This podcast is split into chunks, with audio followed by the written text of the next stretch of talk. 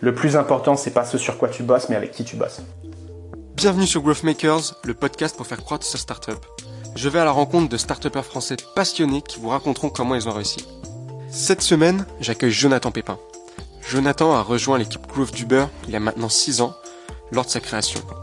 Depuis, il a fait grossir le nombre de candidatures hebdomadaires de chauffeurs à des centaines de milliers par semaine et généré des dizaines de millions de dollars grâce à une nouvelle feature de paiement.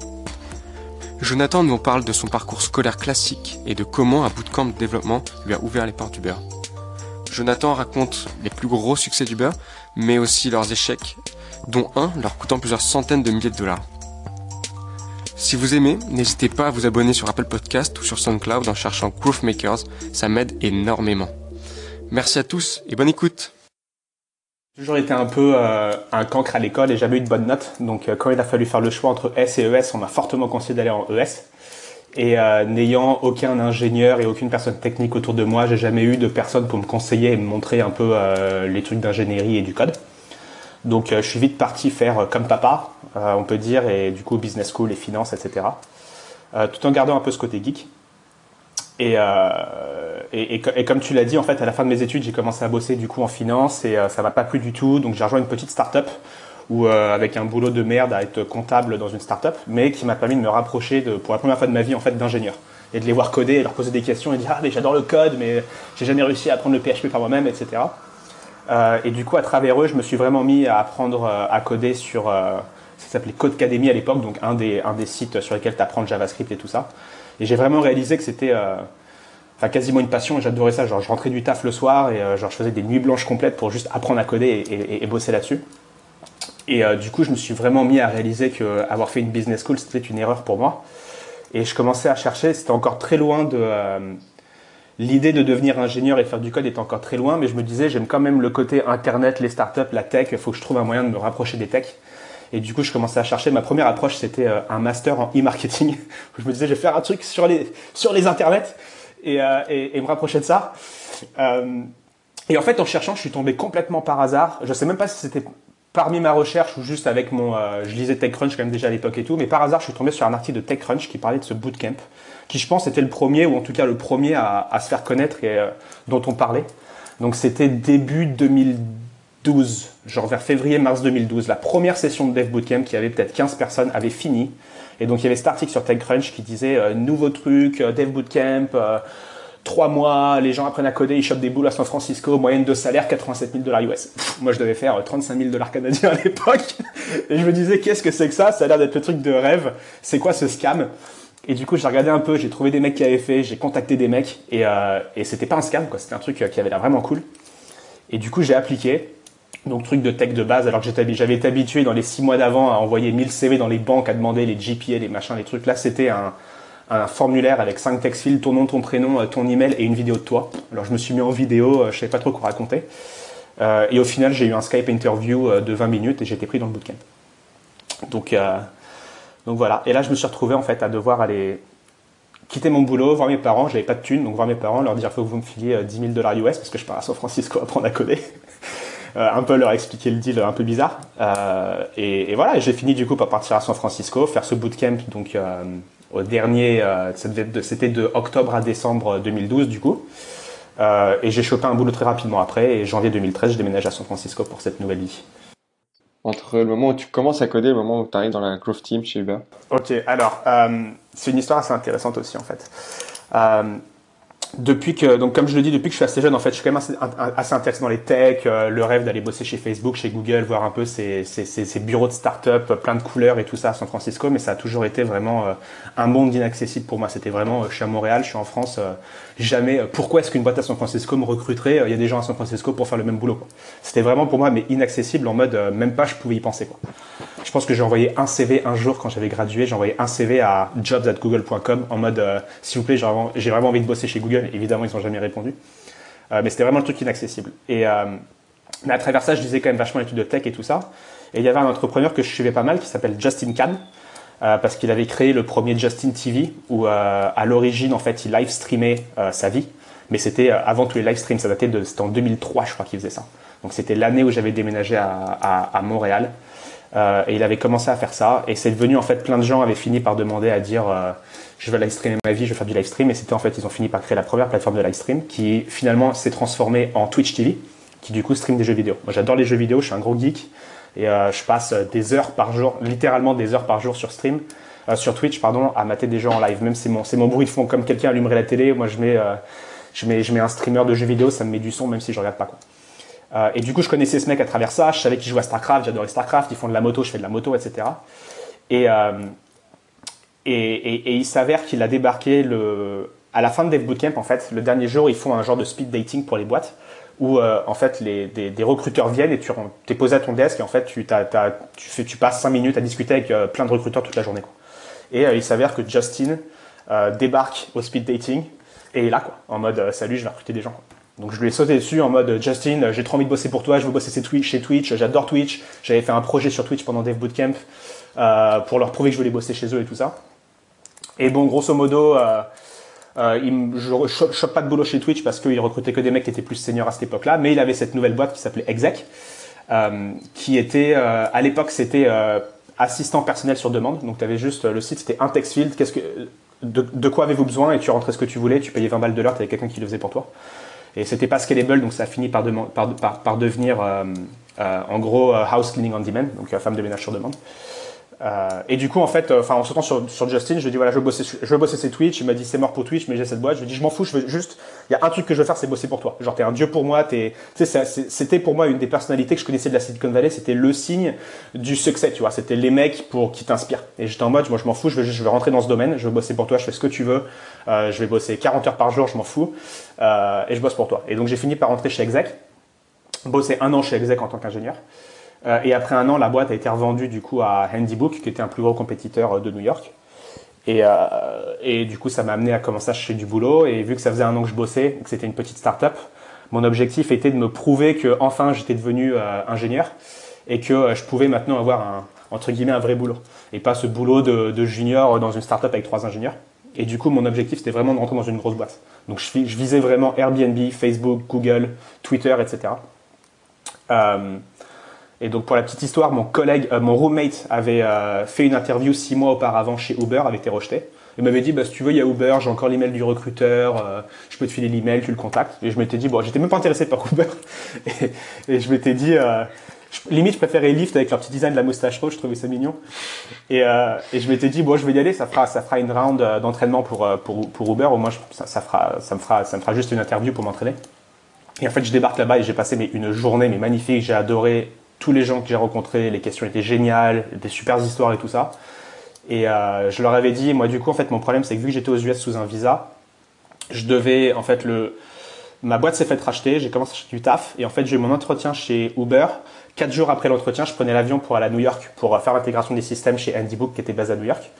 Et je passais une semaine là-bas, je démissionnais. Et après une semaine, du coup, une fois que j'avais démissionné, j'avais plus de visa, fallait que je reparte à Montréal. Et du coup, j'avais dit à Uber, je leur avais dit, il faut passer super vite parce que je suis en gros stress. Il me faut un boulot vite parce que euh, sinon j'ai plus de visa, faut que je me casse, ça va être galère. Et du coup, euh, tout s'est bien passé. Le jour de l'entretien, à la fin, le engineering manager m'a dit, c'est bon, tout le monde t'a kiffé, on va te faire une offre, donc t'inquiète pas, York tranquille. On te fait l'offre, tu, dis, tu, négocies avec le recruteur et, euh, et, tout est tranquille. Je suis sorti de là, j'ai appelé Facebook, j'ai appelé Google, j'ai appelé Space, comment ça, j'ai appelé ouais Spaces, qui est une autre boîte de tech qui est morte depuis. Euh, et j'ai appelé Airbnb, j'ai annulé tous mes entretiens. J'ai dit c'est bon, je vais bosser chez Uber, merci, au revoir. et, et, et, du coup, je me retrouvais sur, et du coup, je me retrouvais sur la Team Growth.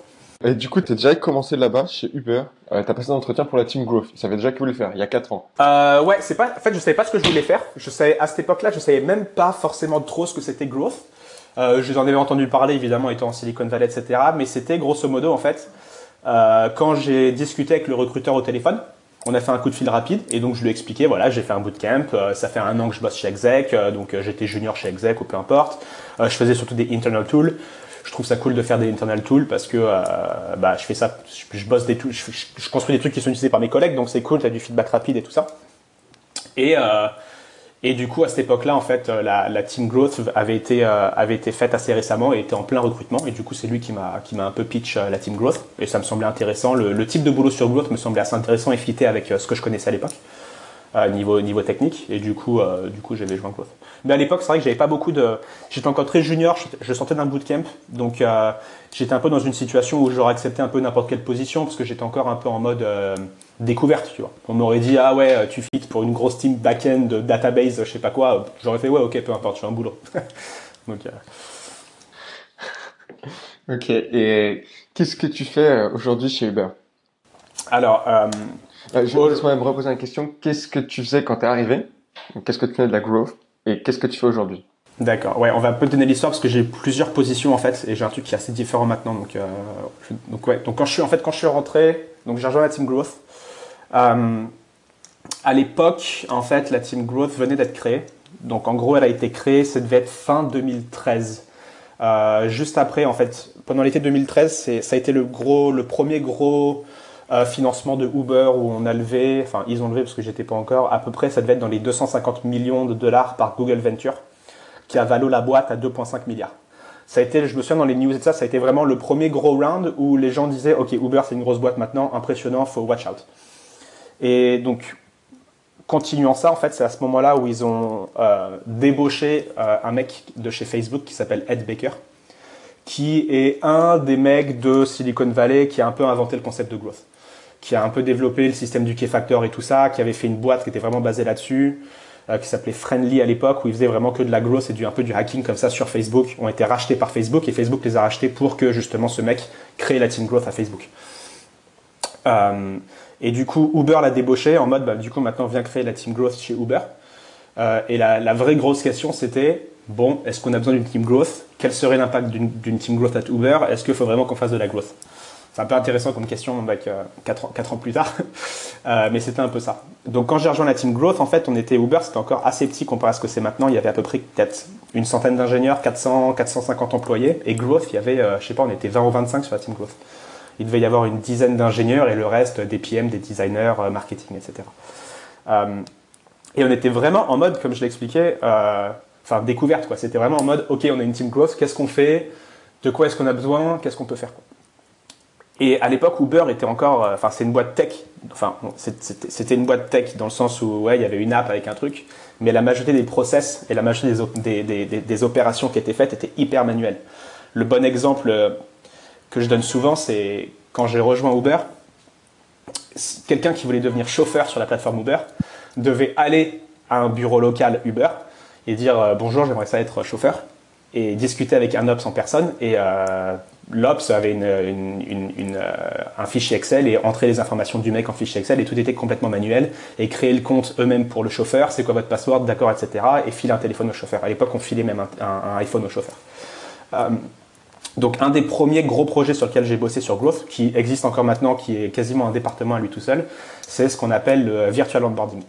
Qui en fait, euh, on arrivé à un point où on se disait, bon, rien qu'à San Francisco qui commence à grossir, on onboard à peu près 600, 800 chauffeurs par semaine en personne. Donc ça commence à être un peu le bordel avec les, faire ça manuellement. Euh, est-ce qu'on pourrait pas le faire un peu plus euh, virtuellement, quoi, faire un, faire un truc où les gens sign up online, quoi, ils font leur truc online. Et en fait, donc du coup, quand j'ai rejoint la, la, team, on commençait à peine à faire ça, et donc j'ai sauté là-dessus, et donc c'était mon manager et moi, en fait, à tous les deux, on a construit ça. Euh... Si je résume, ton premier projet de growth, c'est euh, en gros d'un peu automatiser l'onboarding des chauffeurs. Voilà, exactement. Le truc, donc le projet qui aurait le plus d'impact euh, à ce moment-là pour Uber, c'est pas d'aller scraper, je sais pas quoi, ou de faire des, des hacks sur Facebook, mais c'est d'automatiser un onboarding des chauffeurs.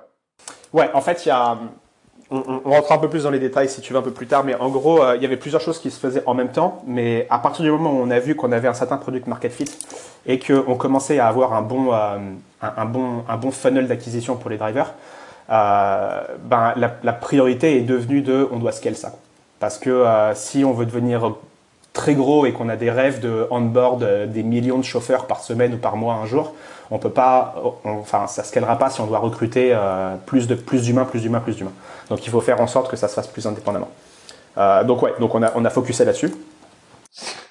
C'est incroyable. Ouais. Et euh, c'est où c'est où le pays ou les deux pays où il y a plus d'expansion pour Uber aujourd'hui?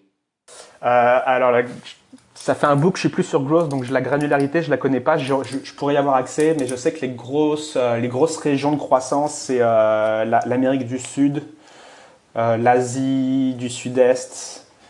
ouais, c'est pas mal ça. Amérique du Sud, Asie du Sud-Est, l'Inde. Dans les, dans les, pays, l'Inde c'est très gros et l'Indonésie ça grossit énormément aussi. Donc là c'est nos deux méga régions qui ont, qui ont des grosses villes. À l'époque c'était la Chine évidemment, mais du coup on a revendu le business en Chine. Et du coup, maintenant, bah, on voit les grosses villes, les, les, les, méga-villes qui sont énormes, c'est dans les pays en développement. Donc, c'est, tu prends Jakarta, c'est des dizaines de millions de personnes, donc c'est une énorme ville pour nous. Tu prends Mexico City, des dizaines de millions de personnes. C'est, enfin, c'est assez intéressant de voir comment les, les, les, le tiers-monde a des villes qui sont bien plus énormes que les, grandes villes euh, du monde développé. Tu arrives à New York, New York, c'est rien comparé aux villes en Chine aux villes en Inde aux villes euh, en Indonésie, etc. C'est ça, sur Paris, il y a combien? Il y a 50 000, 80 000 Uber? Je ne saurais même pas dire. Je crois que j'allais comprendre qu'il y a quelque chose comme ça, 50 000 ou 40, 50 000 Uber. C'est-à-dire que vous ouvrez environ trois fois plus que Paris tous les, toutes les semaines. Ouais. Ouais, c'est assez. Euh, hmm. bon, après, il y a du. Pardon, Est-ce que tu as été sur des, des projets qui ont été encore plus successful que celui-là en termes de growth? Euh, alors attends, laisse-moi réfléchir. Des projets qui ont été encore plus successful. C'est un peu, en fait, c'est un peu, c'est une question. Je peux, donner un peu une liste de, projets sur lesquels j'ai bossé qui ont été bien. Comparer le succès, c'est un peu difficile parce que euh, on n'a pas beaucoup de projets en fait qui sont créés, lancés et ah, il y a un énorme succès de temps, tu vois. Euh. Parce que tout est un peu toujours en, en, en, développement continu.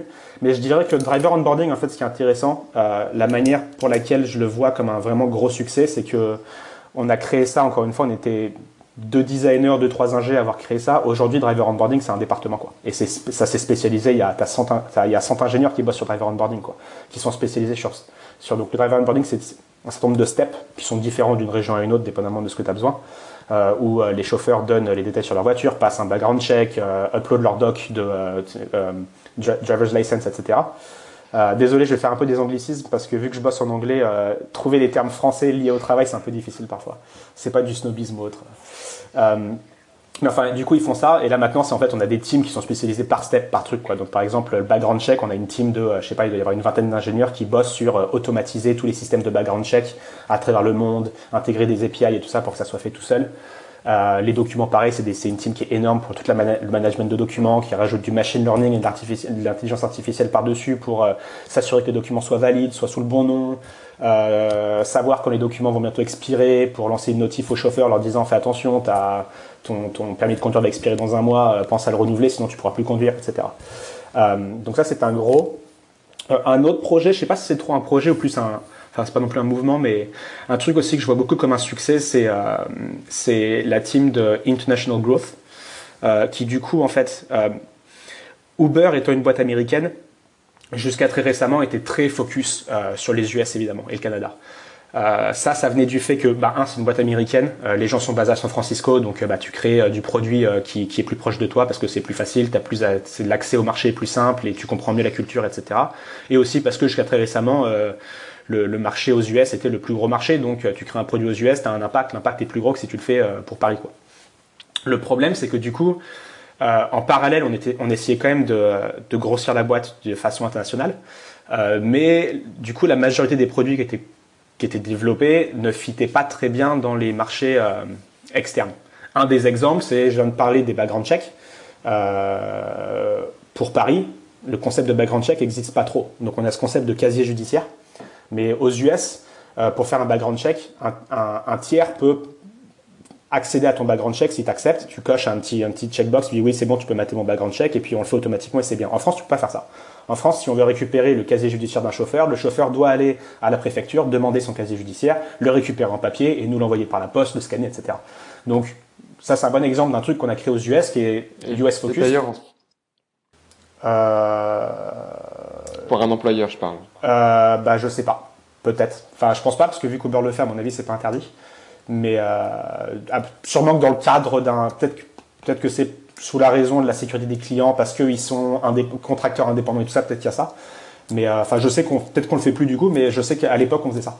Euh, et du coup, ce step bah, ne marchait pas pour la France, et du coup, bah, le virtual onboarding ne pouvait pas marcher pour Paris. Et euh, donc du coup, ça c'est un des trucs où du coup pendant pendant pendant plusieurs mois, je me suis battu avec euh, avec ma team et mes directeurs en mode, faut vraiment qu'on soit plus focus sur l'international. Il y a tous les marchés, genre tous les ops de Paris, de euh, en Asie, etc. Se plaignent, nous envoient des tickets en mode, faut qu'on fixe ça, faut qu'on fixe ça. Et du coup, j'ai fini par créer moi en fait une, une team focus pour international growth où en fait on allé, on faisait un peu, on, a, on a fait plusieurs fois un genre de road trip en fait où on allé dans différentes grosses régions. Londres, on est allé à, Paris une semaine, on est allé plusieurs fois à Singapour, en Asie, etc. pour justement bosser avec les teams locales et voir quels étaient les besoins et, résoudre ces besoins. Et en fait, avoir ce concept de task force un peu en parallèle, euh, où on ne focus pas forcément sur les projets qui vont avoir le plus gros impact au court terme, mais focus un peu plus sur le long terme et, résoudre les problèmes euh, des marchés externes. Euh, et aujourd'hui, cette team, pareil, c'est devenu un département où il y a, je sais pas, il y a peut-être 200 personnes qui bossent dessus. Donc ça, c'était un bon, un, bon, un bon succès aujourd'hui. Enfin, aujourd'hui, maintenant, l'idée globale, en fait, c'est Uber est global et c'est global first. mais ça a mis du temps à être arrivé, ça a mis du temps à être accepté et et, mis en place aussi parce que c'est juste naturellement très difficile. Si tu es en France, tu vas naturellement aller vers des projets pour la France euh, parce que c'est plus simple, parce que le marché est là, etc. Et tu dis plus tard on expandera, mais tu jamais parce que tu as toujours le prochain projet qui, qui, arrive, etc. Il euh, y a ça. Un autre exemple aussi, c'est Vehicle Solutions, euh, qui est du coup pour si tu n'as pas de voiture et que tu veux être chauffeur, bah, du coup tu peux quand même sign up et appliquer pour lease en fait une voiture avec Uber. Euh, qui pareil était, avait été commencé en fait par un ops à New York.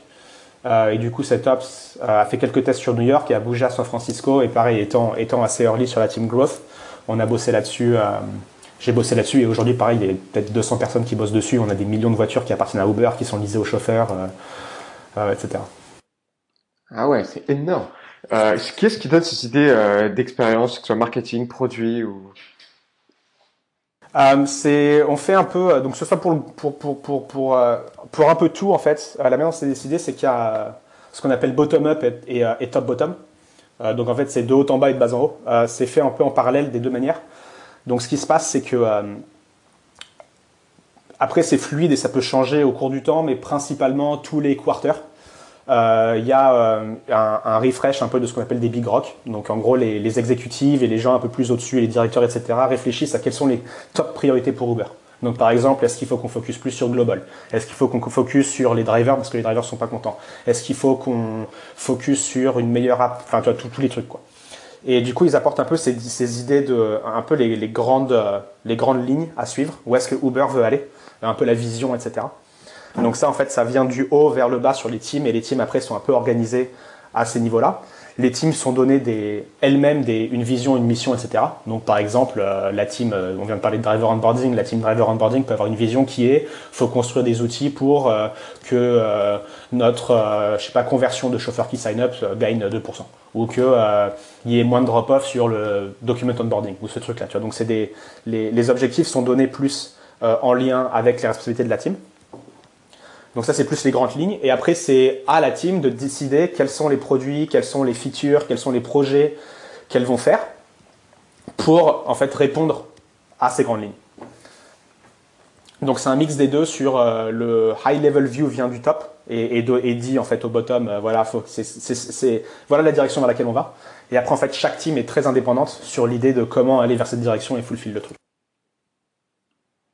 À quoi ressemble un jour euh, de la vie de Jonathan? Un lundi euh, ou un mardi? alors, un jour de la vie de Jonathan, un lundi ou un mardi. Je vais te donner le jour de la vie de Jonathan il y a deux ans quand j'étais à San Francisco, ça sera plus intéressant. Euh, surtout que là, en plus, je bosse, je bosse en remote, donc je me lève, je vais dans mon bureau et je me couche. mais la vie de Jonathan à San Francisco est assez marrante, c'en est quasiment un... Maintenant que j'y pense avec recul, c'est un peu une caricature de, de, de, de, de boy in tech à San Francisco. Donc l'époque où vraiment on bossait très très dur, euh, les, deux, les, deux, les deux premières années à Uber, c'était vraiment encore euh, hyper growth et ça bossait vraiment à mort comme dans une startup malgré la size. Euh, du coup, 6 heures du matin, le réveil sonne pour aller avec ma copine au hot yoga à 7 heures, de 7 à 8. je me retrouve du coup au bureau vers 8h30, 9h en général. je prends un petit déj qui est évidemment avec des avocats l'intérêt d'arriver au, boulot, ce que j'aimais beaucoup d'arriver au boulot de 8h30, 9h, c'est que le bureau est vide à cette heure-ci et avant 10h, 10h30, il n'y a pas grand monde qui arrive. Donc je fais à peu près 70% de mon, de mon taf euh, entre 8h30 et 10h30. Après, le reste de ma journée, grosso modo, c'est encore du taf, plus des meetings, plus des entretiens. Euh, vu qu'on grossit énormément et qu'on recrute énormément, c'est euh, en général en moyenne 3 à 5 interviews par semaine. Donc plus des meetings, etc. Machin. un peu de ping-pong aussi, évidemment. et je suis au taf jusqu'à, en général, à cette époque-là, entre 8 et 10 heures du soir. si je rentre vers 10 heures, j'aurais sûrement, sûrement dîné au boulot. Si je rentre plus vers 8 heures, je rentre à la maison, je commande Uber Eats parce qu'il faut quand même rester dans, le, dans, dans l'environnement Uber. Je bouffe et je me couche. Et le lendemain matin, je me relève, je retourne au yoga, je rebosse encore toute la journée, je rentre, je, je bouffe et je me couche. Euh, c'est comme ça, ouais, c'est ça à peu près. Est-ce que vous avez déjà été, euh, as déjà été mis sur des projets euh, qui ont subi des échecs retentissants chez Uber? Euh, Ouais, évidemment. Mais euh, déjà, ouais, alors échec retentissant déjà une, chose qu'il faut savoir, c'est qu'il faut jamais voir un échec comme un échec retentissant. Parce que même quand tu, même quand tu te plantes, il y a toujours des learnings. Donc tu fais une connerie, si t'es pas trop con, t'apprends et tu refais pas les mêmes erreurs après. Ou tu peux les partager et t'assurer que les autres fassent pas les mêmes erreurs. Mais on a eu des projets. Euh, je pense pas que je pense pas avoir été personnellement sur un projet qui a été vraiment complètement un échec dans le sens. Ah si, actually ouais. Ah ouais, une bonne histoire ouais. Uber Expert, ça c'était bien. Euh, donc encore une fois, c'est donc dans, dans, le encore dans le thème de euh, rider acquisition. Un des, un, des, un des problèmes, une des difficultés en fait pour l'activation d'un chauffeur, c'est c'est le, stress en fait en tant que tel. Genre si tu t'imagines que tu veux commencer à conduire sur la plateforme Uber, bon tu sign up, tu auras peut-être des difficultés techniques parce que tu sais pas forcément comment uploader un document online ou autre, peu importe, mais tu vas à travers ça, c'est bon, on peut le régler de la tech. Mais le jour où tu arrives, tu as ton app dans les mains, tu peux login, aller dans la voiture et prendre ta première course. Et là, tu te dis, ok, alors attends, je suis dans ma caisse, comment je fais Où est-ce que je conduis Où est-ce que je vais Qu'est-ce qui se passe? Est-ce qu'il faut que je parle à mon chauffeur, à mon, à mon, à mon client? Est-ce que je lui parle pas? Est-ce que je sors de la voiture pour lui ouvrir la porte ou pas? Et c'est tous ces petits détails qui, si tu n'as jamais conduit pour Uber, je recommande fortement de s'inscrire et d'aller faire juste une ride. Tu loues une caisse, tu fais un truc, tu fais une ride juste pour voir ce stress de ah merde, j'avais pas pensé, j'ai pas de socle pour mon téléphone, où est-ce que je mets mon téléphone dans la voiture, etc. Tous ces trucs de cette première, cette deuxième ride, etc. Ce stress de ok, j'ai une ride, j'ai enfin un dispatch, je conduis là-bas, il y a du trafic, comment je me gare, est-ce que je m'arrête au milieu de la route, etc. Parce que je suis en ville le chauffeur annule, est-ce que j'ai fait quelque chose de mal, etc. Tout ça, tout ce stress de. Ouais, c'est des choses hyper humaines, quoi. Ouais, c'est ça. C'est inconnu et, fait hyper peur. Et il y a personne à côté de toi pour te dire comment ça se passe. Tu vois, quand tu commences un nouveau taf, tu arrives, tu as ton manager, tu as une team, tu peux poser des questions. Là, tu es tout seul contre le monde, tu vois. Euh, et du coup, on avait, on avait une idée de projet où on s'est dit pourquoi, quand quelqu'un sign up et finit son onboarding, au lieu à la fin de dire bah voilà bravo euh, regarde cette vidéo pour comprendre comment Uber marche et puis euh, télécharge l'app et euh, good luck. Pourquoi est-ce qu'on fait pas un genre de simulation de trip où en gros ton dernier step tu rentres ton adresse et puis tu fais request ride. Et en fait c'est un chauffeur qui a un bon rating et qui a un peu plus d'expérience qui arrive chez toi et en fait, on paye le chauffeur un prix fixe ou peu importe, et qui en fait t'explique comment Uber marche. Et peut-être prend, la, prend le premier trip avec toi ou autre, mais te montre l'app, et en fait, tu as ce contact humain, tu as cette personne à qui tu peux poser des questions.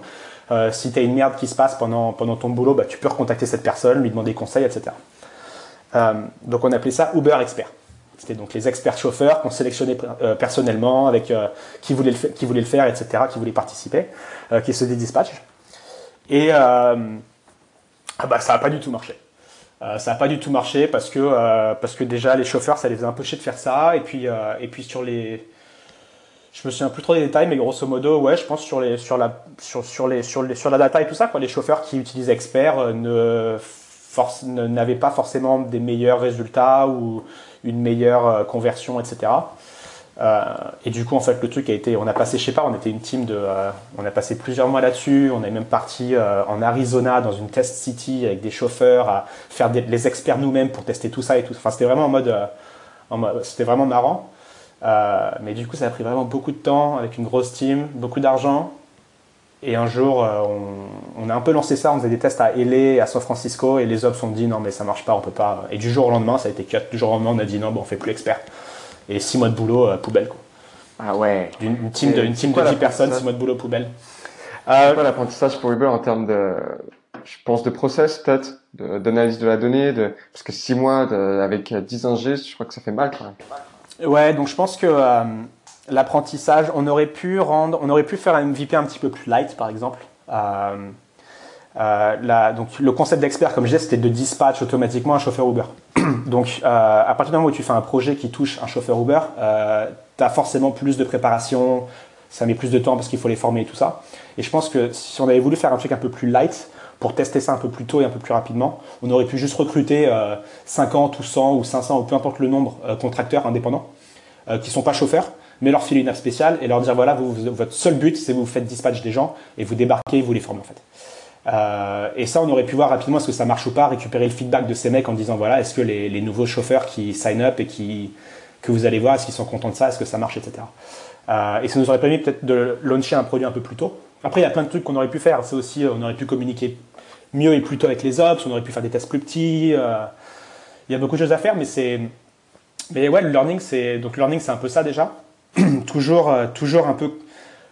Genre le concept de MVP, donc Minimum Viable Product, c'est vraiment important. Il faut vraiment toujours cut down, cut down, cut down. Genre, il faut vraiment faire minimum, minimum, minimum, minimum Viable Product. Quoi. C'est pas MVP, c'est MMMMMVP qu'il faut faire.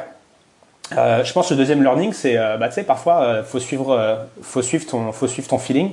Et puis, bah, parfois, tu testes des trucs et ça marche pas. Et c'est un peu tout le concept de growth. Hein. C'est ce que tu fais en growth, c'est tiens, on va tester ça, ça marche pas, on va tester ça, ça marche pas, on va tester ça, ça marche pas, jusqu'à ce que tu trouves le truc qui marche. Donc, c'est un learning que, ouais, on fail, mais le learning, c'est que maintenant, on sait que, bah, avoir des experts qui sont dispatch à quelqu'un, bah, ça marche pas. Donc maintenant, on a cette information et on peut l'utiliser pour d'autres choses. Donc là, tu viens de parler du mot growth qu'on utilise un peu partout. C'est même un buzzword. Euh, j'ai l'impression qu'il y a beaucoup de monde qui utilise sans vraiment le comprendre. Donc aujourd'hui, je vais un peu moi prendre le contre-pied et le tenir la définition. Je vais dire comment t'expliquerais euh, ce que tu fais ou ce que tu faisais euh, à SF à ta famille. Ah, c'est marrant, je l'ai expliqué beaucoup de fois. Je pense pas qu'ils comprennent toujours. euh, euh, je suis, ouais, suis d'accord déjà que growth, ouais, c'est un peu surutilisé. Euh, c'est un peu surutilisé pour tout, mais bon, c'est comme ça. Euh, dans le concept de Uber, euh, dans le contexte pardon, de Uber, s'il fallait que j'explique à ma famille ce que je fais, je dirais qu'en fait, je bosse sur tous les. On, on, construit des trucs qui permettent d'obtenir plus de riders et de chauffeurs. Directement. Pour donner un exemple, euh, quelqu'un qui travaillerait sur euh, l'app des riders, par exemple, pour offrir une meilleure expérience, euh, indirectement, ça grossit la boîte et ça fait que les gens utilisent plus l'app, mais directement, ça ne t'amène pas plus de clients versus euh, ton formulaire pour s'inscrire. Si tu enlèves deux text fields, tu vas récupérer 5% plus de conversion. Ça touche directement euh, l'acquisition de rider et chauffeur. Si tu fais des pubs sur Facebook, directement les gens cliquent sur, sur la plateforme. Donc c'est vraiment, le, vraiment tout ce qui touche directement à l'acquisition d'utilisateurs euh, sur ta plateforme. De quoi est constitué aujourd'hui votre stack marketing ou produit chez Uber? Est-ce que tu peux me faire rapidement entre euh, quand tu es arrivé et maintenant? Parce que j'imagine que maintenant, c'est beaucoup d'outils en interne. Euh, et je me dis, les auditeurs, ils veulent savoir euh, ce qu'ils peuvent appliquer. Et ils sont, ils sont pas tous à taille du beurre. Donc, euh, plutôt quand vous étiez dans vos, dans vos early days. Ouais. Euh, même, ouais, alors, à l'époque, même à l'époque, tu verras, c'était un peu, c'était un peu cafouillé dans le sens où, à partir du moment où tu as plusieurs teams, tu veux laisser les teams assez indépendantes pour utiliser les outils qu'elles veulent et leur permettre de marcher de la manière dont elles veulent. Donc déjà, même à l'époque où j'ai rejoint, on avait un mix entre Google Analytics, Mixpanel, euh, Optimizely. Tu vois, malgré le fait qu'on ait des ingénieurs qui optimisaient et qui faisaient des A-B testing sur des landing pages, on avait quand même aussi Optimizely pour que certains marketeurs puissent facilement euh, changer leur truc. Euh, pour les auditeurs, Optimizely, c'est un, un, outil qu'on ajoute sur une, page web qui permet en fait après, euh, sans avoir à coder, pouvoir changer des choses sur la page web et faire du A-B test. Donc on avait des mix comme ça. Aujourd'hui, on doit avoir les mêmes, outils avec peut-être les 10, les 10 autres euh, trucs connus que je connais pas moi personnellement. Et après, énormément d'outils internes. On a des teams qui construisent, surtout sur growth marketing, on a des teams qui construisent des outils pour euh, l'intégration de tous les providers de ads, pour l'analyse des data. Euh, on a notre propre plateforme d'A-B testing. on, a un tool qui permet, c'est un, peu comme un Weebly, on a un tool qui permet à nos marketeurs de créer des nouvelles landing pages avec les designs qu'ils veulent, etc. pour certaines campagnes marketing. Euh, c'est maintenant, enfin maintenant on a tout quoi. C'est un mix un peu de tout. Je dirais que peut-être le, la, la, la, chose à prendre pour les auditeurs qui veulent un peu recopier, c'est, je pense pas qu'il y ait d'outils qui marchent mieux que les autres. C'est vraiment, faut prendre l'outil qui répond à, à son besoin et, euh, et, pas forcément avoir peur de mixer et d'avoir plusieurs outils, même s'ils ont l'air de faire la même chose. Quoi. Si ça marche et que euh, faut juste, euh, faut, aller avec ce qui, ce qui marche. Quoi. Quel est le meilleur conseil qu'on t'ait donné depuis le début de ta carrière? Je sais pas si c'est le meilleur conseil, mais quelque chose que mon premier manager quand j'ai rejoint Uber, euh, qui est comme un, comme un dieu pour moi maintenant, qui m'a vraiment appris beaucoup de choses. Euh, un jour, il m'a dit le plus important, c'est pas ce sur quoi tu bosses, mais avec qui tu bosses. Et plus je prends de l'expérience et plus j'avance dans ma carrière, plus je réalise que c'est vrai.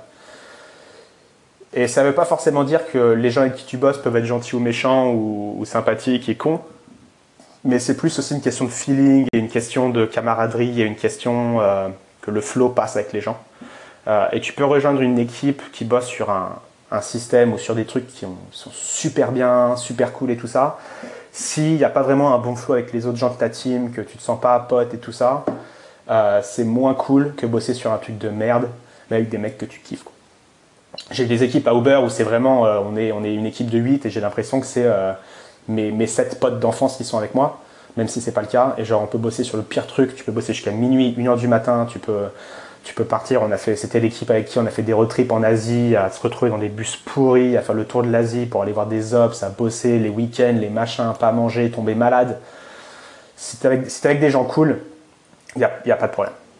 C'est incroyable, ça me fait penser à un article que j'ai lu il n'y a pas très longtemps, à un mec qui disait arrêtez de, de construire des équipes par rapport au, au profil, aux compétences, mais juste par rapport aux personnalités. Est-ce que c'est un peu ça que tu es en train de dire? Ouais, je pense qu'après, euh, bon, je pense qu'après qu'une équipe, surtout la manière dont, après ça dépend comment tu structures tes équipes, la manière dont les équipes sont structurées à Uber, on s'assure que les équipes soient très indépendantes. Euh, donc pour ça, tu as besoin d'avoir tous les, toutes les connaissances en fait. Donc une équipe typique à Uber, c'est un concept qui vient, c'est intéressant, c'est un concept qui vient d'Amazon. Ça s'appelle les équipes de deux pizzas. Donc l'équipe doit être assez petite pour nourrir tout le monde avec deux pizzas. Donc en général, c'est une équipe, le sweet spot, c'est 8 personnes à peu près. Et euh, donc dans cette équipe, dépendamment de ce que fait l'équipe, tu as besoin d'une équipe typique d'avoir, euh, disons, 2 à 4 ingénieurs, un data analyst, un ou deux designers, un PM. Euh, si tu fais des trucs qui sont liés au business, par exemple pour une team de véhicules solution, tu as un business analyst, etc. Mais avoir en fait tous les talents pour qu'en fait l'équipe puisse tout faire par elle-même et pas avoir besoin d'avoir quelqu'un d'autre qui l'aide qui ne fait pas partie de l'équipe. après, avoir le choix entre si, soit, si, si je fais un, si j'interviewe quelqu'un pour une certaine équipe, peu importe pour quelle position, euh, j'insisterai plus entre quelqu'un qui est bonne à son boulot et quelqu'un qui est super bonne à son boulot. Je prendrai la personne qui est bonne à son boulot si elle fit plus dans l'équipe. Mais euh, à, 100, à, 100%. donc à fond, euh, le fit et l'autonomie de l'équipe. Comment l'équipe growth chez est structurée aujourd'hui? Donc aujourd'hui, c'est 200 et quelques personnes et euh, comment elle se sous-décompose en équipe? Alors, je vais te casser ta question. On n'a plus de team growth chez Uber maintenant. Euh, je ne sais pas comment expliquer ça. Est-ce qu'on a. En fait, c'est pas vrai. On a encore une team growth, mais c'est qu'une team international growth qui s'appelle en fait Global Growth, qui se focus encore sur les markets internationales. Mais en fait, jusqu'à il y a à peu près six mois, la team growth a grossi tellement que le overlap entre la team growth et la team core product était beaucoup trop élevé et ça causait des problèmes. Du coup, on a merge complètement les team growth et la team core product.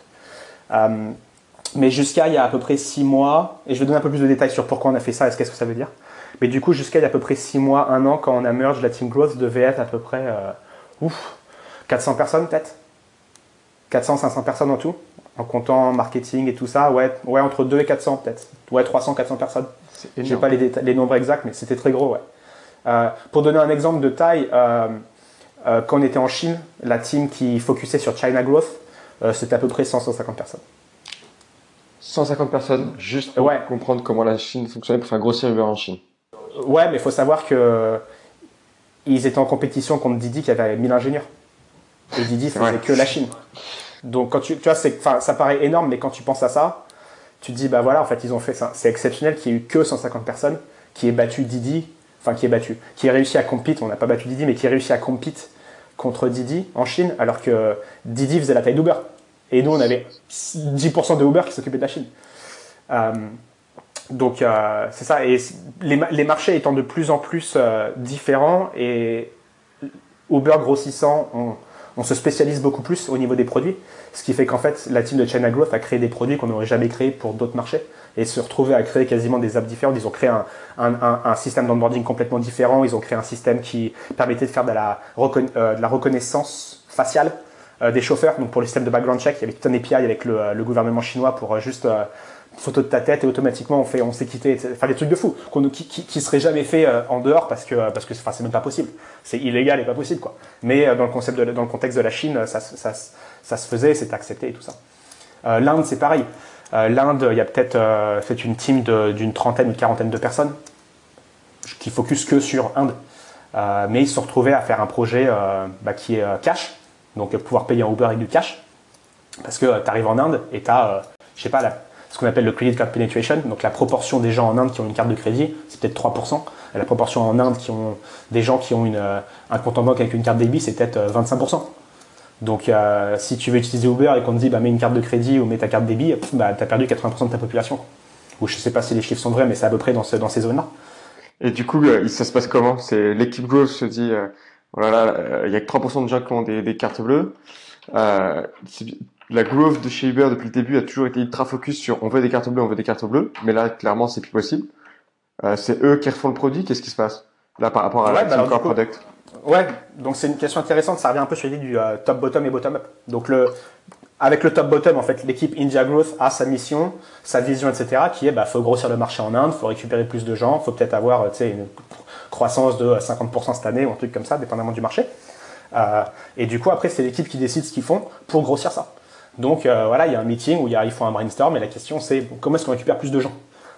Et voilà, la, une des réponses c'est bah c'est simple, 80% de la population peut pas sign up sur notre app parce qu'ils n'ont pas ils ont pas de carte. Donc, euh, faut qu'on fasse quelque chose. On fait cash. Ah non, mais c'est mort cash. On fait pas cash. Euh, c'est le, c'est tout le, tout le pitch marketing de Uber, c'est que c'est safe et qu'il n'y a pas de cash. On peut pas faire cash. Ça fait, ça fait 4 ans qu'on, vend à tout le monde que Uber c'est cool parce qu'il n'y a pas de cash. Bah ouais, mais quand tu arrives en Asie et tout ça, bah cash is king. Et tout le monde a que du cash. Ok, bon bah vas-y on discute, on fait ça. Ok, bon on parle. Donc après ça a fini. Ticket était donc Ticket était anti cash. Ils se sont battus avec Ticket pendant un mois en mode faut qu'on fasse cash, non on fait pas cash. Faut qu'on fasse cash, non on fait pas cash. Et, et, euh, juste pour les auditeurs, qui est Ticket? Euh, Ticket Travis, donc qui est notre euh, l'ancien CEO, supreme, leader, euh, ancien CEO de Uber qui a dû, qui du coup a, démissionné récemment, mais qui était très très impliqué dans beaucoup de choses qui se passaient, surtout les, les, gros projets des big rock. et du coup, enfin évidemment, enfin tout le monde, moi le premier à dire non mais il faut pas mettre de cash, c'est horrible cash, ça tue complètement toute la, toute, toute l'ambiance, enfin toute toute l'expérience Uber. Mais euh, au final, ils ont dit bah non, mais Nick, on va, pardon, les, les mots ils ont dit bah non, mais on, a besoin de cash, enfin on a besoin de cash en Inde et dans beaucoup d'autres marchés, donc on va faire un test, on fait cash et on voit comment ça se passe. Et ils ont laissé cash, euh, toute petite feature, tout petit truc en Inde, et ça a explosé. Et aujourd'hui, on est en train de tester et de le release, euh, même aux US maintenant, on est en train de voir et faire des tests, voir comment c'est pris et tout ça. Cash s'avère être la plus grosse feature et le plus gros succès jamais construit à Uber. Genre, sur, sur, une, sur une échelle mondiale, à peu près la moitié des nouveaux riders arrivent sur Uber à travers cash. Et seulement après leur première course en cash, ils ajoutent une carte de crédit. Oh la vache. Donc là, tu es quand même en train de dire que vous étiez enfermé dans une, euh, dans, une façon de penser, justement complètement euh, à l'inverse de la growth qui est toujours resté ouvert et think of, out, of the, box. Là, vous étiez enfermé dans le, en fait, l'expérience Uber, c'est de pas avoir de cash. Et par l'expérience, on vous prouve qu'au final, pas forcément. Ouais, bah après alors c'est ouais voilà exactement. Après c'est vraiment sur un c'est pas forcément vraiment sur un sur une fonction euh, growth, c'est ça qui est intéressant, c'est que donc la, une, grosse partie des nouveaux riders euh, une grosse partie des nouveaux riders du coup arrive à travers cash, mais après la conversion sur carte de crédit est énorme. Donc c'est plus une euh, tu vois, c'est plus que en fait enlever enlever le, la nécessité d'ajouter un, un moyen de paiement en fait réduit énormément la friction pour sign up donc ça te booste ta conversion totale. Et après, en fait, une fois que les gens ont utilisé ton produit et ont eu ce typique haha moment, euh, bah là, du coup, ils sont accrochés et après, ils ajoutent une carte de crédit parce que c'est quand même plus convenient et l'expérience pour eux est mieux. Mais maintenant qu'ils ont confiance, maintenant qu'ils ont vu que c'est bien et tout ça, bah, ils ajoutent leur carte de crédit. Donc c'est assez intéressant, euh, c'est assez intéressant parce que c'est un peu à, c'est un peu à double face, tu vois. Donc ça, on peut dire euh, merci, euh, merci l'Inde et merci l'Asie. Voilà, c'est ça, ouais. Et c'est comme ça que beaucoup de choses sont développées dans beaucoup de teams et c'est pour ça que le concept de euh, bottom-up et après, enfin de top-bottom et après bottom-up est important en fait. C'est de laisser les teams décider, euh, décider leur truc. C'est un peu comme ça que le, like de Facebook a été fait aussi. Il y, a, une grande histoire sur le like. Zuckerberg était complètement contre et disait euh, c'est trop une mauvaise idée quoi. Et ça a été fait un hackathon et, et maintenant c'est le plus, le plus gros de Facebook quoi. Et c'est des mecs qui ont dit Nick Zuck, on va faire le like à un hackathon quoi. Et maintenant voilà quoi, le like Facebook il est partout. Du coup, je vais te laisser avec deux dernières questions. Moi, je voudrais vraiment finir sur les teams. Et chez Uber, j'aimerais savoir comment ça se passe quand tu parlais d'overlapping, j'aimerais qu'on creuse un peu plus ça. C'est-à-dire, il y a la team product, donc celle qui va faire du produit scalable, c'est celle qui va faire euh, l'UX, etc. Puis tu as la team growth. Moi, j'ai toujours vu une team growth comme celle qui va un peu défricher le terrain. On va tester des trucs rapidement. Et une fois qu'il y a un truc qui explose, on, on envoie le bébé au, à la team product, qui lui va, qui va en prendre soin. Comment ça se passe chez Uber? Bah, ça se passe, euh, ouais, ça se passe à peu près comme ça. Euh, mais du coup, tu vois, il y, a un peu un, y a un peu un problème qui est obvious quand tu le dis comme ça, right? Genre, euh, t'as une team qui est euh, super cool et qui invente tout et qui après, ils, ont, ils ont hacké le truc avec du code pourri, des hacks de partout, c'est dégueulasse. Et puis vas-y, on refile ça à la team product et récupérez ça, cleanez ça et faites-le bien. et ça, c'est intéressant parce que c'est un problème qui est très difficile à, à, résoudre. Je sais pas s'il est, s'il est résolvable. Euh, et c'est un problème qu'on avait, qu'on avait chez Uber. Moi, à l'époque où j'ai rejoint euh, sur la growth team, il y avait un gros problème de, de réputation où justement Genre, euh, la Growth Team avait la réputation de faire euh, du, de, de l'ingénierie euh, un peu pourrie parce que justement c'est ça quoi. C'est faut tout faire super rapidement faut faut que tout soit fait pour hier euh, et pas le temps de faire des trucs super propres super clean. On veut juste faire un petit truc rapide et le tester. Euh, ce qui ça, marche tant que la team est assez petite et que tu fais un petit hack par-ci par-là et tout ça. Euh, comme j'explique après avec ce qui s'est passé c'est que plus la team grossit plus la team grossit en fait tu finis par évidemment te spécialiser dans plusieurs trucs. Il n'y a qu'un nombre maximum de nouvelles features que tu peux tester. Et du coup, après, plus tu grossis, plus en fait, tu finis par scale ses propres features toi-même. Euh, et, et, et, du coup, en fait, plus tu te spécialises là-dedans, plus ces features de growth finissent par devenir des, de l'optimisation et du, du, core feature en fait. Et au final, tu te retrouves ton core produit, ta, ta, core team, qui à l'origine faisait, on va prendre l'exemple de l'app euh, Rider. Donc tu as la core team pour l'app Rider qui est là pour builder l'app Rider, faire le design, maintenance euh, et ajouter des features qui sont core, on va dire, genre des features assez importantes et tout ça. Par exemple, je sais pas, euh, euh, je sais pas d'exemple, une nouvelle map ou, ou euh, un nouveau système de paiement ou un truc comme ça, tu vois. Et après, tu as la growth team à côté qui, se, plus elle grossit, en fait, plus les features qu'elle fait sont importantes et plus elle finit par aller bouffer et aller créer en fait ses propres features. Euh, de 1 parce qu'encore une fois, tu, tu, finis par, en grossissant, faire des features qui sont plus complètes. Et de 2 parce que tu bouges tellement vite qu'au bout d'un moment, tu fais, tu, fais un test, le test marche, et après tu vas voir la core team, tu dis faut build ça. Ouais, mais on n'a pas le temps, on a nos roadmaps, on peut pas le faire, ça va prendre 6 mois le build. Bon, bah on va le build nous-mêmes. C'est important, faut le faire. Euh, et puis parce que au final, l'implémentation de cette feature dans, la, dans, dans le core product euh, est important pour euh, la, les objectifs de la growth team, qui est grossir les users par exemple. Mais la core team, ses objectifs, c'est pas grossir les users. La, core team, l'objectif, c'est quasiment à l'opposé de ça. C'est s'assurer qu'il y a une bonne stabilité dans l'app. Donc là, tu as parlé d'un désalign désalignement des objectifs. Ça, ça revient, ça revient souvent, coup, ouais. Et du coup, ça se passe comment? C'est la team product qui a raison à la base? Parce que justement, si on doit dans leur, dans leur roadmap, on met trop de temps à release, ça a plus trop, ça a pas assez d'impact. Et si euh, ils nous font passer trop vite, en tant que growth team, euh, eux, ils atteignent pas forcément leurs objectifs. Voilà. Donc, euh, ouais, donc c'est, bah c'est, c'est, une question de balance, quoi. Euh, donc, euh, je pense que ça dépend. C'est pas mal au cas par cas. Après, ça dépend. Euh, je pense que à Uber, on avait aussi un peu, on était un peu euh, victime de notre propre succès dans le sens où on était quand même dans une situation de hyper growth, on appelait ça, euh, qui fait que ça allait tellement vite, euh, fallait bourriner les trucs tellement fast. on est quand même énormément de personnes, donc ça évoluait vraiment, vraiment, vraiment vite. Donc, le problème était increased. Euh, mais ouais, la manière dont ça marche, euh, bah, c'est une question de communication et c'est les managers et les directeurs qui doivent bosser ensemble et c'est des priorités. Nous, chez Uber, growth a toujours été la plus grosse priorité. Donc c'est un peu en mode bah, core product, désolé, mais bon, enfin, deal with it quoi. Euh, et au final, c'était juste, on était la plus grosse priorité. Donc au niveau du recrutement, c'était nous qui, qui, qui, avions le plus de headcount. Donc euh, bah, on recrute plus de gens pour en fait récupérer des gens qui peuvent eux-mêmes faire l'intégration dans l'app principale et pas avoir à demander aux ingénieurs de l'app de le faire. Euh, donc c'est clairement bah, Travis, c'est clairement Travis qui a donné la priorité à la growth team. Ouais, enfin, ouais, Travis et les autres directeurs, mais c'est clairement, enfin, la growth team a clairement été euh, jusqu'à il y a un an, un an ou deux, on a commencé à dire bon c'est bon, on est gros, on se calme un petit peu, là maintenant on va commencer à voir euh, les costs. Euh, jusqu'à il y a un an ou deux, c'était euh, priorité, c'était growth at all cost quoi. C'était bourrine, on s'en fout tant que les tant que les chiffres ils augmentent, vas-y quoi. Et voilà. Et c'est pour ça que récemment, ça trouvait tellement gros qu'en fait, growth est tellement embraced à Uber que au final, en fait, même la team de core product faisait un peu des trucs growth, et puis la team growth était devenue tellement grosse qu'elle faisait du core product, et du coup, à la fin, c'était en mode les communications étaient trop dures, il y avait trop d'overlap, et du coup, on a juste merge, on a dit, bah, maintenant, en fait, on a complètement tout changé, et les, les, euh, les départements, en fait, on a, on a, on a, on a un pilier euh, driver qui fait que des trucs reliés au driver. Donc c'est driver app, et puis driver onboarding, et puis les driver panel et tout ça. Après, il y a une truc rider où c'est rider app, rider onboarding, rider machin, tout ça.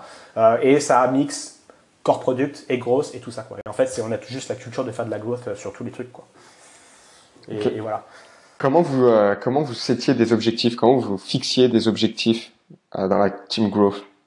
Bah, C'est un peu la même réponse que, que comment est-ce qu'on choisit les produits et tout ça. Quoi. C'est, on a. On, on, a le high level des big rock et des, des, de la direction et de la vision qu'on veut pour l'équipe, enfin pour la, pour la, pour la boîte. Et après, en fait, chaque, chaque, à chaque fois que tu descends d'un niveau, en fait, bah, le niveau est un peu plus détaillé pour le département et pour l'équipe.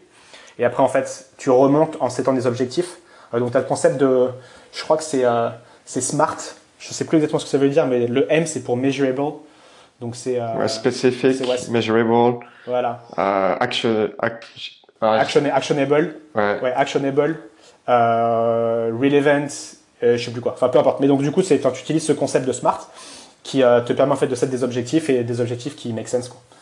Euh, et ça, c'est plus en fait, euh, bah, c'est à chaque fois que tu descends d'un niveau, après tu à chaque fois que tu remontes d'un niveau, tu le fais et un manager va bosser avec sa team pour choper ça. Après, le manager va voir avec son senior manager pour les améliorer un petit peu. Et après, le senior manager va voir ça avec toutes ses équipes et son directeur pour les améliorer, etc. Et puis ça fait un peu de back and forth et tu arrives à un truc qui fait qui, qui make sense. Quoi. Ok, donc que sur des objectifs smart et pas à la Google sur des OKRs ou des trucs comme ça?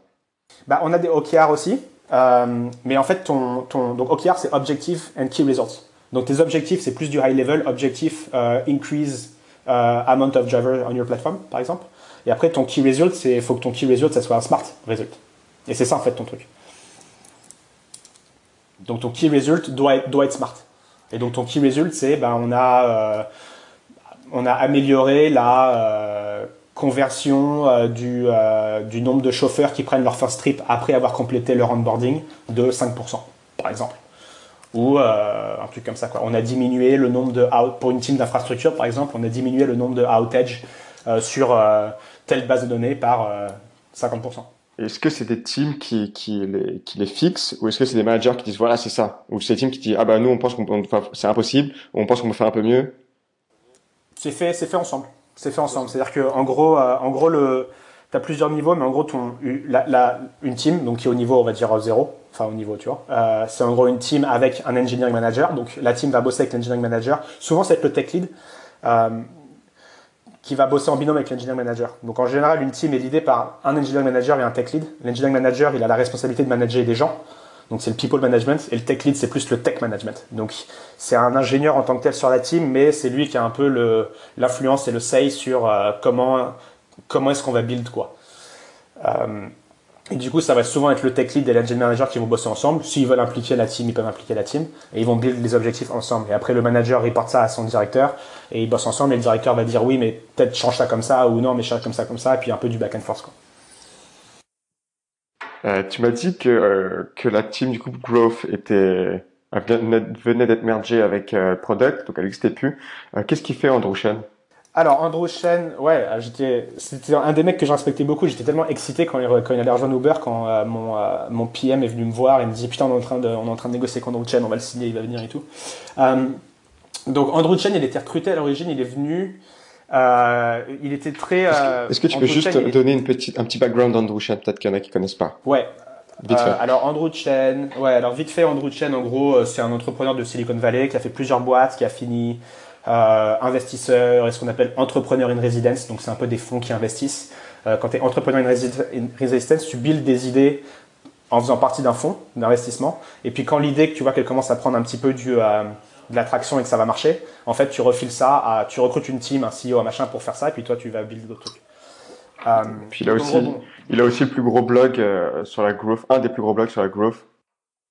Ouais, exact. Donc c'est ça en fait. Donc enfin, il a, il a le parcours un peu typique Silicon Valley, entrepreneur. Il a vendu des boîtes, il a fini dans des VC, investisseurs, et il a ce blog qui fait depuis je sais pas 10-15 ans euh, sur sur growth et d'autres trucs de tech, qui est hyper connu. Et il se spécialise beaucoup sur social, social et virality. Et du coup, c'était, il a rejoint, je pense, un truc comme il y a, deux ans peut-être. C'était un moment où on commençait vraiment, donc encore une fois, partie de, partie de la growth, à essayer de réfléchir à comment est-ce qu'on peut intégrer ce côté social dans Uber. Comment est-ce qu'on peut, euh, en allant un peu plus loin que juste un système de referral, euh, comment est-ce qu'on peut ajouter, surtout le côté driver en fait, comment est-ce qu'on peut ajouter ce, côté social pour les drivers euh, Faire en sorte que les drivers aient une communauté qui discute, mais qui, aussi, qui puisse aussi attirer plus leurs amis et tout ça. Et du coup, on a, Andrew a été, a été recruté pour, pour lead ce côté un peu. Donc c'était ce truc qu'on appelait social growth, qui était une partie d'une team sur la, enfin qui était un, département sur growth, qui avait plusieurs teams qui se spécialisaient là-dessus. Euh, et il s'avère que, euh, j'ai pas tous les détails parce que j'étais pas trop sur la team, mais il s'avère que euh, bah, tout, tout marche pas forcément avec du social. Et Uber euh, est une de ces choses-là qui, euh, ou en tout cas, on n'a pas encore réussi à, trouver comment rendre Uber très social. et du coup, cette idée de social growth a été un peu, comment dire, annulée ou stoppée à peu près euh, six mois, six mois après qu'il ait rejoint parce que bah, on n'arrivait pas à trouver notre fit là-dedans. Et maintenant, je ne sais pas exactement ce qu'il fait, mais il est head of product euh, sur marketing, sur growth marketing. Donc, il fait des trucs plus de marketing. Euh, je ne sais pas exactement ce qu'il fait maintenant, mais sur marketing. C'est d'ailleurs, pour un background, un mec super cool. Très, très charmé. Top. petite dernière question. Quel livre tu recommanderais aux auditeurs du podcast, que ce soit sur du marketing, sur de la growth ou sur il y, en a, il y en a tellement, mais je dirais, euh, je sais pas si c'est vraiment relié à growth, mais euh, je pense que c'est quand même assez relié à growth et en général euh, startup. Euh, Start with Why. Je crois que c'est Simon Sinek qui a écrit ça. Start with Why. C'est un bouquin en gros, et c'est un des, pour retourner à la question des meilleurs conseils qu'on m'a donné, je pense que c'est un des meilleurs conseils que j'ai eu aussi. Euh, c'est en gros un bouquin qui explique vraiment quoi que tu fasses, faut que tu saches pourquoi euh, et en fait, dans le concept d'une startup, euh, c'est en gros euh, toujours pourquoi est-ce que tu le fais? C'est-à-dire que quelle est un peu ton histoire, quelle est ta culture, quelle est ta vision, pourquoi est-ce que tu fais quelque chose. Est-ce que tu as envie de rendre le monde meilleur? Est-ce que tu as envie, euh, si tu vends des slips, pourquoi tu vends des slips? Tu vois, c'est et toujours réfléchir pourquoi, pourquoi, pourquoi. Et ça te permet vraiment toujours de, ça aide vraiment à avoir un bon focus et à, quand tu as des questions ou quand tu es bloqué, à répondre à ces questions et à quand tu as un peu un dilemme entre choix A, B ou C, le why va toujours t'aider à trouver cette réponse. En autres bouquins, sinon, qui sont peut-être plus reliés euh, à de la growth, euh, ou indirectement à la growth, euh, c'est Thinking Fast and Slow, qui est un bouquin, c'est un bouquin plus un peu social psychology, qui explique un peu le, le, comment le cerveau réfléchit. Et ça explique beaucoup comment influencer les gens et comment est-ce que les gens réfléchissent et comment est-ce que le cerveau réfléchit sans, sans, être, sans ta conscience et comment est-ce que le second degré de réflexion est avec la confiance. Donc par exemple, s'il y a un, si si, se met à pleuvoir dehors, ton cerveau va automatiquement te dire il pleut, t'as pas besoin de réfléchir, de tiens, il y a de l'eau qui tombe du ciel, donc il pleut, donc il pleut, faut que je mette un faut que je prenne un parapluie. Tu sais qu'il pleut, tu prends un parapluie, t'as pas réfléchi. Euh, versus euh, si je te dis 7 euh, plus 23, là, bah, hop, là tu rentres en mode conscience, faut que mon, cerveau réfléchisse. Et il donne des exemples qui sont, ou des, recherches un peu psychologiques qui sont faites dans les écoles et tout, qui sont super intéressants sur comment influencer et comment les gens réfléchissent.